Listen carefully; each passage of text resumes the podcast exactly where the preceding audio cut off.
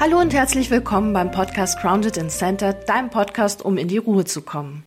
Mein Name ist Marion und ich bin Multichannel Coach und möchte dir zu mehr Ruhe in deinem Leben verhelfen. Dieser Podcast behandelt Themen, die uns davon abhalten, in die Ruhe zu kommen. Dabei geht es mir um Fakten und Hintergründe, denn nur wer weiß, was hinter einem Stressfaktor steckt, kann auch etwas ändern. Es wird neben Fakten auch Selbstcoaching-Übungen, Meditationen und Entspannungsübungen geben. Und ich hoffe, es macht dir so viel Spaß zuzuhören, wie mir den Podcast zu gestalten. Ich freue mich auf dich und unsere gemeinsame Reise in die Ruhe. Heute geht es um die Farbkreistheorie der Liebe. Die Farbkreistheorie der Liebe ist vom kanadischen Soziologen John Allen Lee entwickelt worden. Ihr habt sicher schon mal das Farbkreismodell gesehen. Das sind drei Kreise mit den Primärfarben, die sich überlappen und in den überlappenden Bereichen entstehen dann die sekundären oder die Mischfarben. Und so ähnlich hat er jetzt seine Theorie entwickelt. Also es gibt drei primäre Liebesstile, die sich überlappen und in diesen Überlappungen entstehen die sekundären Liebesstile. Das klingt ziemlich ähnlich wie die Dreieckstheorie von letzter Woche. Es geht auch wieder um drei primäre Dinge, die sich dann nachher mischen. Aber im Gegensatz zu letzter Woche, wo es um Beziehungen ging, dreht sich heute alles um das Individuum und dessen Liebesstil. Unabhängig von der Beziehung, die man hat. Diese Liebesstile, genauso wie letzte Woche die Beziehungen und in der nächsten Woche die Sprache, sind komplett unabhängig vom Geschlecht und sexueller Präferenz. So wie letzte Woche gilt auch hier, ein Liebesstil kann sich ändern über Zeit, vom Lebensabschnitt abhängig wahrscheinlich auch. So viel zur Vorsprache. Fangen wir also an. Kommen wir zu den primären Liebesstilen. Und da ist zuerst Eros genannt. Der Liebesstil ist gekennzeichnet durch eine starke emotionale Bindung, starke körperliche Anziehung und daraus resultierend dem hohen Stellenwert von Zärtlichkeit, Nähe und Sexualität.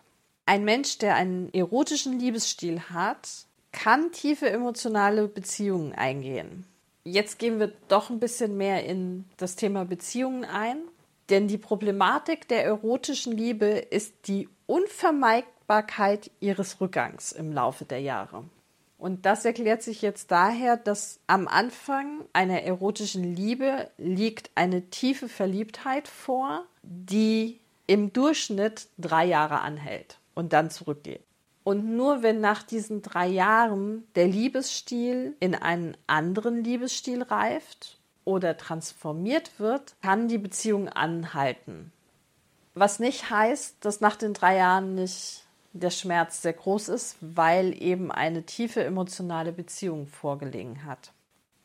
Der zweitgenannte primäre Liebesstil ist Ludus, das heißt das Spiel.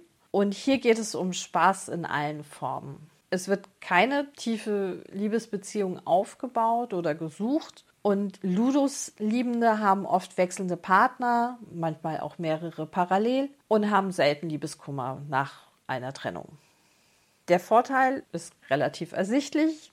Da ist eine große Leichtigkeit im Spiel. Die Nachteile sind auch offensichtlich, finde ich. Oberflächlichkeit und Untreue. Ein Nachteil, den man vielleicht nicht auf den ersten Blick sieht, ist, dass der Liebesstil den Menschen nicht wirklich erfüllt und oftmals eine Sehnsucht nach einer größeren Tiefe zurückbleibt. Das heißt, die Ludus-Liebenden sind gar nicht so zufrieden und glücklich mit dem eigenen Liebesstil. Als dritten primären Liebesstil wird Dorge genannt. Ich hoffe, dass ich das vernünftig ausspreche. Storge beruht auf einem Verständnis für den Partner und ist so eine Art freundschaftliche Liebe. Hier suchen und finden Storge-liebende Partner mit einem Charakter, Werten und Zielen, die die Stalker-Liebenden wertschätzen können. Und gemeinsame Interessen und Engagements sind wichtig. Der Vorteil von Storge ist das tiefe Verständnis der Partner füreinander und der Nachteil ist ein Mangel an Leidenschaft. Und wenn man jetzt diese drei primären Liebesstile als Kreise darstellt und sie jetzt in einer Art Dreieck zusammenfügt, ergeben sich Überlappungen, die sekundären Liebesstile. Und da ergeben sich die Manie. Das ist die besitzergreifende Liebe und die entsteht aus einer Mischung aus Eros und Ludos. Die Manie ist gekennzeichnet durch Eifersucht und besitzergreifendes Verhalten. Es gibt tatsächlich einen Vorteil von Manie und das ist die Intensität. Der Nachteil ist Eifersucht, Anspruchsdenken und eine Art Unersättlichkeit. Und wenn es ins Extreme kommt, wird Manie zur Besessenheit, kann zum Stalkertum führen. Wenn die Manie nicht erfüllt wird, dann kann es sogar zu kriminellen Handlungen kommen.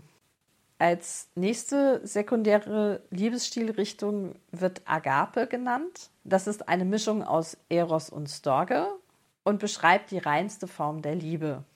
Sie basiert auf einer unerschütterlichen Verpflichtung und einer bedingungslosen, selbstlosen Liebe, die alles gibt. Agape-Liebende haben mehr Freude am Geben als am Empfangen in einer Beziehung. Und sie bleiben ihren Partnern treu, um den Partnern keinen Schmerz zu bereiten.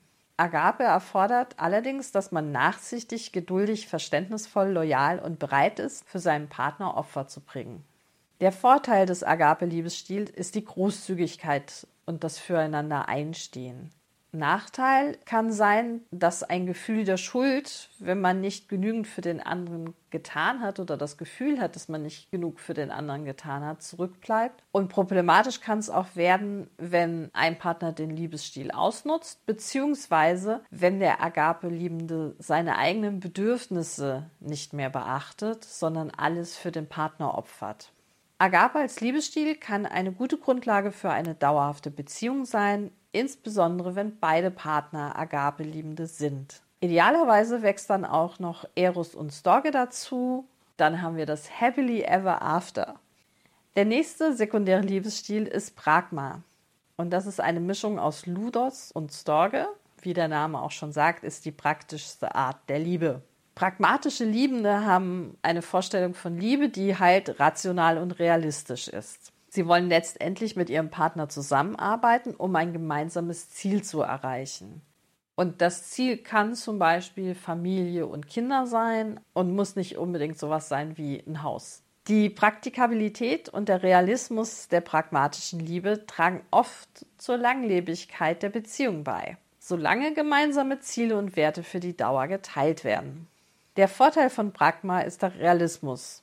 Der Pragma-Liebesstil ist oft sehr beständig und hält viel aus. Der Nachteil ist die geringe Leidenschaft in der Beziehung, was manchmal zur Untreue führen kann. Das klingt ja jetzt alles ganz gut und logisch und schön. Tatsächlich kann man es auch empirisch beweisen, beziehungsweise man hat tatsächlich empirische Studien dazu gemacht. Da kam heraus, dass in der westlichen Welt Eros am weitesten gelebt aber auch gesucht wird. Danach kommen Storge und Agape. Das heißt, die romantische, leidenschaftliche Liebe wird am meisten gelebt, aber auch gesucht. Und das hat mich erstaunt, weil da war ja der Nachteil, dass diese romantische Liebe in einer Beziehung maximal drei Jahre hält und dann sich was ändern muss, sonst ist die Beziehung am Ende.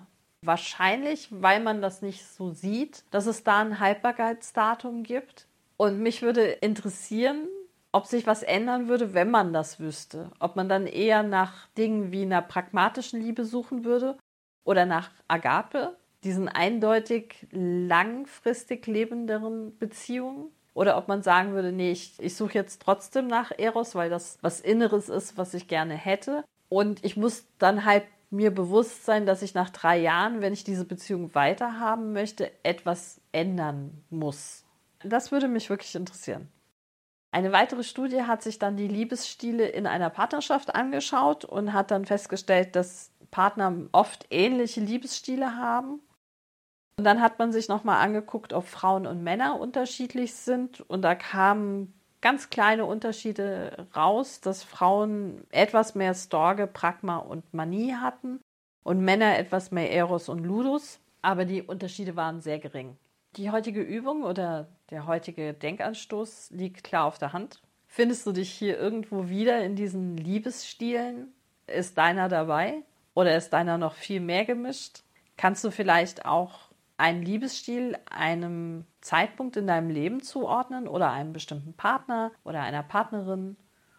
Und wenn du in einer Partnerschaft lebst, hat sich das im Laufe der Partnerschaft geändert? Das war's eigentlich für heute.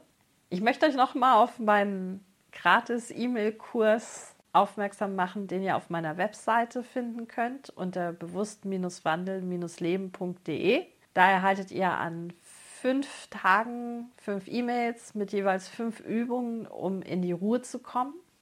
Ansonsten hören wir uns nächste Woche am Donnerstag wieder mit dem letzten Thema zum Thema Liebe, den fünf Sprachen der Liebe. Bis dann, ciao, ciao. Ich hoffe, der Podcast hat dir gefallen und du kannst etwas für dich mitnehmen. Wenn du Interesse an den Themen hast, schau doch mal auf meiner Webseite vorbei www bewusst-wandel-leben.de. Und wenn du auf dem Laufenden bleiben möchtest, kannst du dich dort auch zu meinem Newsletter anmelden. Ansonsten hören wir uns hoffentlich bei der nächsten Folge wieder. Bis dahin, habt eine ruhige Zeit. Eure Marion.